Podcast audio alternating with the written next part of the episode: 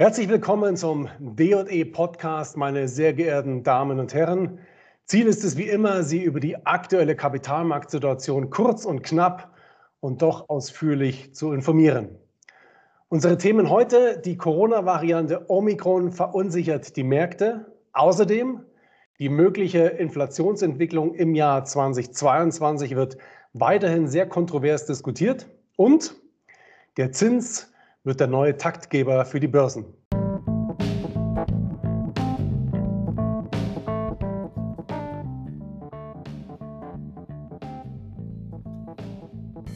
Ein freundliches Servus und herzlich willkommen zum DJE Podcast. Heute geht es zwar in vielen Podcasts um Geldanlage und Co., was aber oftmals fehlt, ist die sachliche Einordnung aus professioneller Sicht. Deswegen werfen wir jeden Monat gemeinsam mit einem erfahrenen und renommierten Kapitalmarktexperten für Sie einen Blick auf und in die Märkte. Unser Experte Dr. Ulrich Kafanek, Vorstand der DJE Kapital AG. Und hier ist Ihr Moderator Mario Künzel.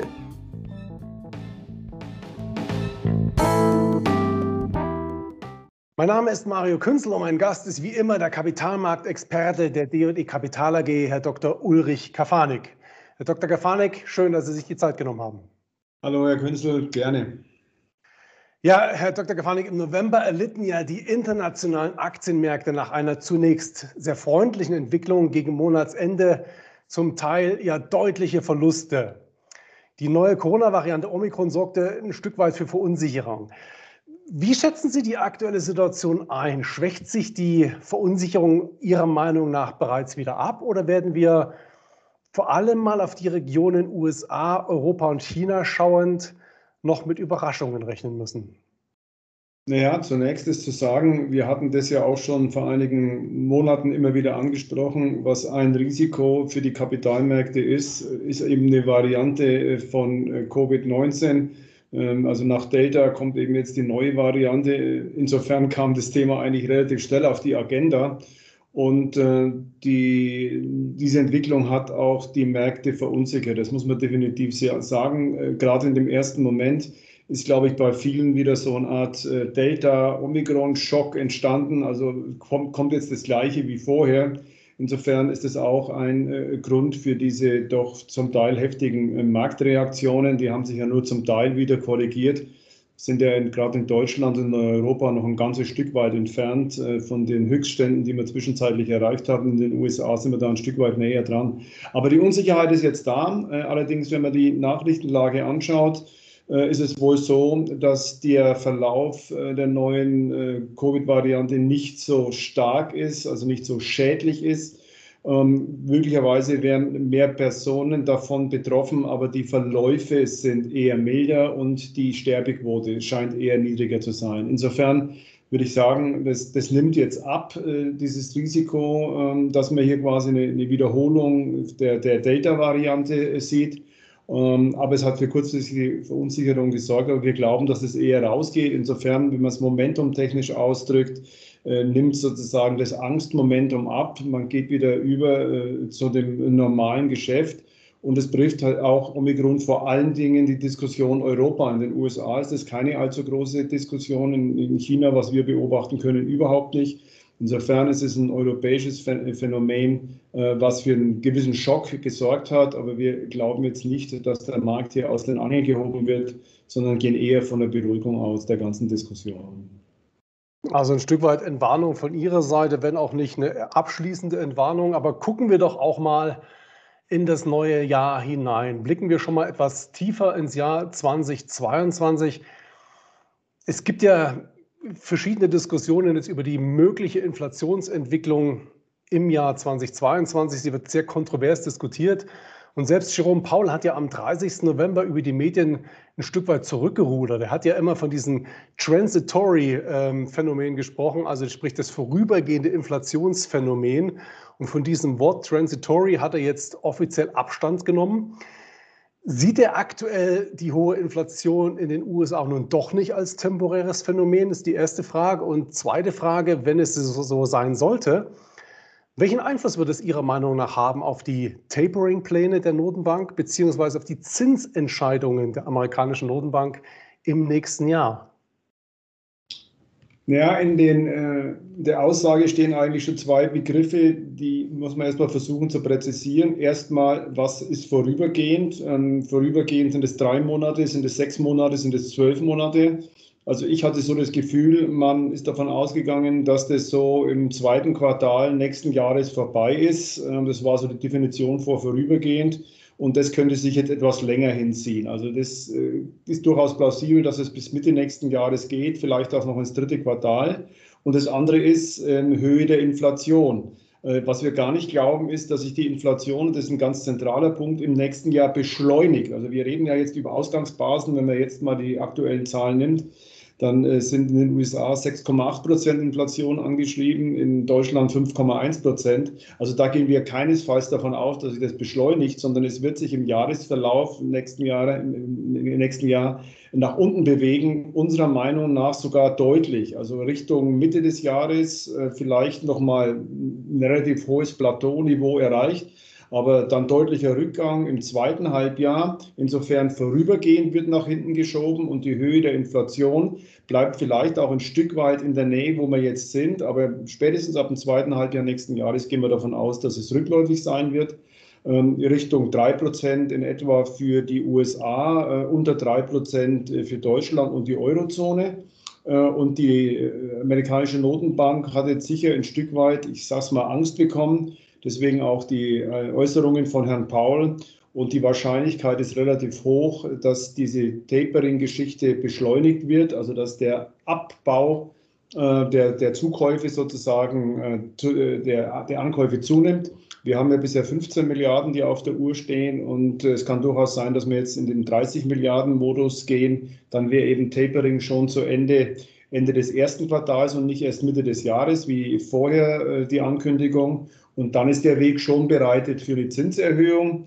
Die, die, Kommunikationsstruktur ist ja immer noch klar, auch wenn sie nach vorne verlagert worden ist. Erst Ende von Tapering, dann Zinserhöhung. Und der Markt erwartet mittlerweile eigentlich mindestens zwei Zinserhöhungen im nächsten Jahr, genau genommen sogar zwei bis drei. Um, ähm, und zwar die erste wahrscheinlich noch im ersten Halbjahr und die nächste oder die nächsten beiden im zweiten Halbjahr.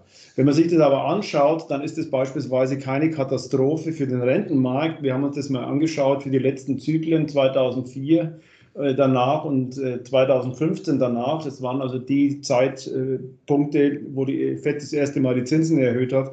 Da war die Reaktion beispielsweise auch am Rentenmarkt sehr moderat. Äh, das heißt, wir haben da kein, sind kein großes Problem für die Märkte. Es gibt ja sogar eine alte Regel, dass man die erste Zinserhöhung in den USA durch die Notenbank sogar kaufen sollte, weil es gut für den Aktienmarkt ist, weil es ein Zeichen für die gute Konjunktur ist. Insofern sehen wir dem relativ gelassen entgegen wir, entgegen. Wir glauben, dass das so kommt. Aber die Historie zeigt eigentlich eher einen positiven Einfluss auf die Märkte. Also eine kontroverse Diskussion, die sich möglicherweise nächstes Jahr relativ zeitnah in Wohlgefallen auflösen wird.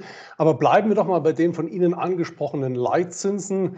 Ähm, zum Schluss unseres Podcasts lassen Sie uns kurz mal über die Leitzinsen sprechen. Man sagt im Allgemeinen, dass der Zins oder der zukünftige Zins ein Taktgeber sein wird für die Börsen im Jahr 2020. 22. Erste Frage, was bedeutet das genau? Und zweite Frage, selbst wenn es im nächsten Jahr, wie Sie eben angesprochen haben, zu diesen Leitzinsanhebungen kommt, äh, die auch von den Marktteilnehmern teilweise eingepreist sind, mit welchem möglichen zeitverzögerten Einfluss auf die weltweiten Börsen muss man rechnen? Also im nächsten Jahr äh, sehen wir da eigentlich keinen großen negativen Einfluss. Der ist neutral, wie gerade schon erwähnt, beziehungsweise positiv. Also die Rentenmärkte sollten äh, vielleicht etwas nach oben gehen mit den Zinsen und auf der Aktienseite könnte es eine Verschiebung geben, eher Richtung Value-Werte, weil eben die Zinsen nach oben gehen. Das ist normalerweise eine Story, wo eher Value-Werte davon profitieren. Wachstumswerte, die ja sehr, sehr gut gelaufen, ist, gelaufen sind in dem Jahr. Also man darf nicht vergessen, dass wir ja auch in, im Jahr 2021 eine immense Konzentration hatten.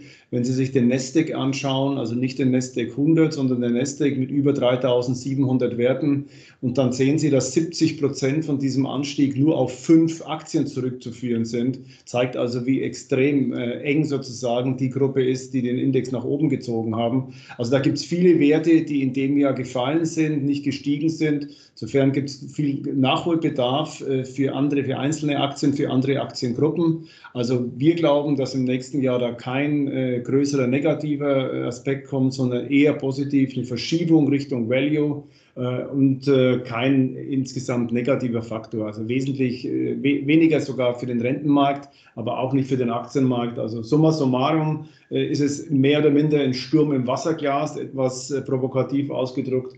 Und wenn negative Folgen kommen, dann sind die Timelags, also die Wirkungsverzögerungen der Geldpolitik, so lang, dass sie dann, wenn überhaupt, erst in 2023 äh, sozusagen äh, zum Tragen kommen sollten. Da, unterhalten wir uns bis dahin definitiv noch ein paar Mal, Herr Günsel. Davon gehe ich aus, genau. Vielen Dank, Herr Dr. Gafanik. Also ich fasse mal kurz zusammen, Sturm im Wasserglas, Sie haben es richtig gesagt. Also dann ist wahrscheinlich die ganze Diskussion hat einen Vorteil, dass wir keine Euphorie und keine Übertreibung am Markt sehen. Eine gewisse Vorsicht ist für den Markt ja auch nicht ganz schlecht. Aber im Großen und Ganzen können Sie zumindest, was die Ängste und Verunsicherungen der Marktteilnehmer betrifft, äh, eine gewisse Entwarnung geben. Wohlgemerkt oder immer Klammer auf, wenn nicht der nächste schwarze Schwan um die Ecke kommt, Klammer zu, das muss man vielleicht an dieser Stelle, meine Damen, meine Herren, immer dazu sagen. Das ist ein guter Punkt, Herr Künstler, nämlich das, was wir gerade besprochen haben, diese Unsicherheit der letzten Wochen hat wirklich das Sentiment gedrückt, was antizyklisch positiv ist. Also es ist jetzt wieder relativ viel Vorsicht im Markt. Das war vor drei, vier Wochen nicht der Fall. Und damit haben wir eigentlich markttechnisch positiv gesprochen fast schon wieder einen Boden dass wir hier irgendwo in der nächsten Zeit auch äh, die Kurse in Boden bilden und wir vielleicht noch in den letzten zwei Wochen des Jahres noch einigermaßen freundliche Kurse sehen. Das ist ein, wirklich ein guter Hinweis. Also wir sehen eine echte Bereinigung auf der markttechnischen Seite in einem relativ kurzen Zeitraum. Das ist ein sehr gutes Schlusswort. Herr Dr. Gefanik, nochmal vielen Dank für Ihre Zeit und Ihnen, meine Damen und meine Herren, bleibt mir nur zu sagen, danke für Ihre Zeit. Und ich darf Ihnen im Namen der DOD Kapital AG wirklich von ganzem Herzen nur das Beste wünschen für eine schöne, erholsame Weihnachtszeit. Bleiben Sie bitte unbedingt gesund. Das ist, glaube ich, in heutigen Zeiten das Wichtigste. Wir freuen uns, wenn Sie auch nächstes Jahr wieder dazuschalten. Wir werden Sie wie immer regelmäßig zu den Kapitalmarktthemen aus unserem Hause informieren. Haben Sie also eine gute Zeit, bleiben Sie gesund. Auf ein baldiges Wiederhören. Ihre DE Kapital AG.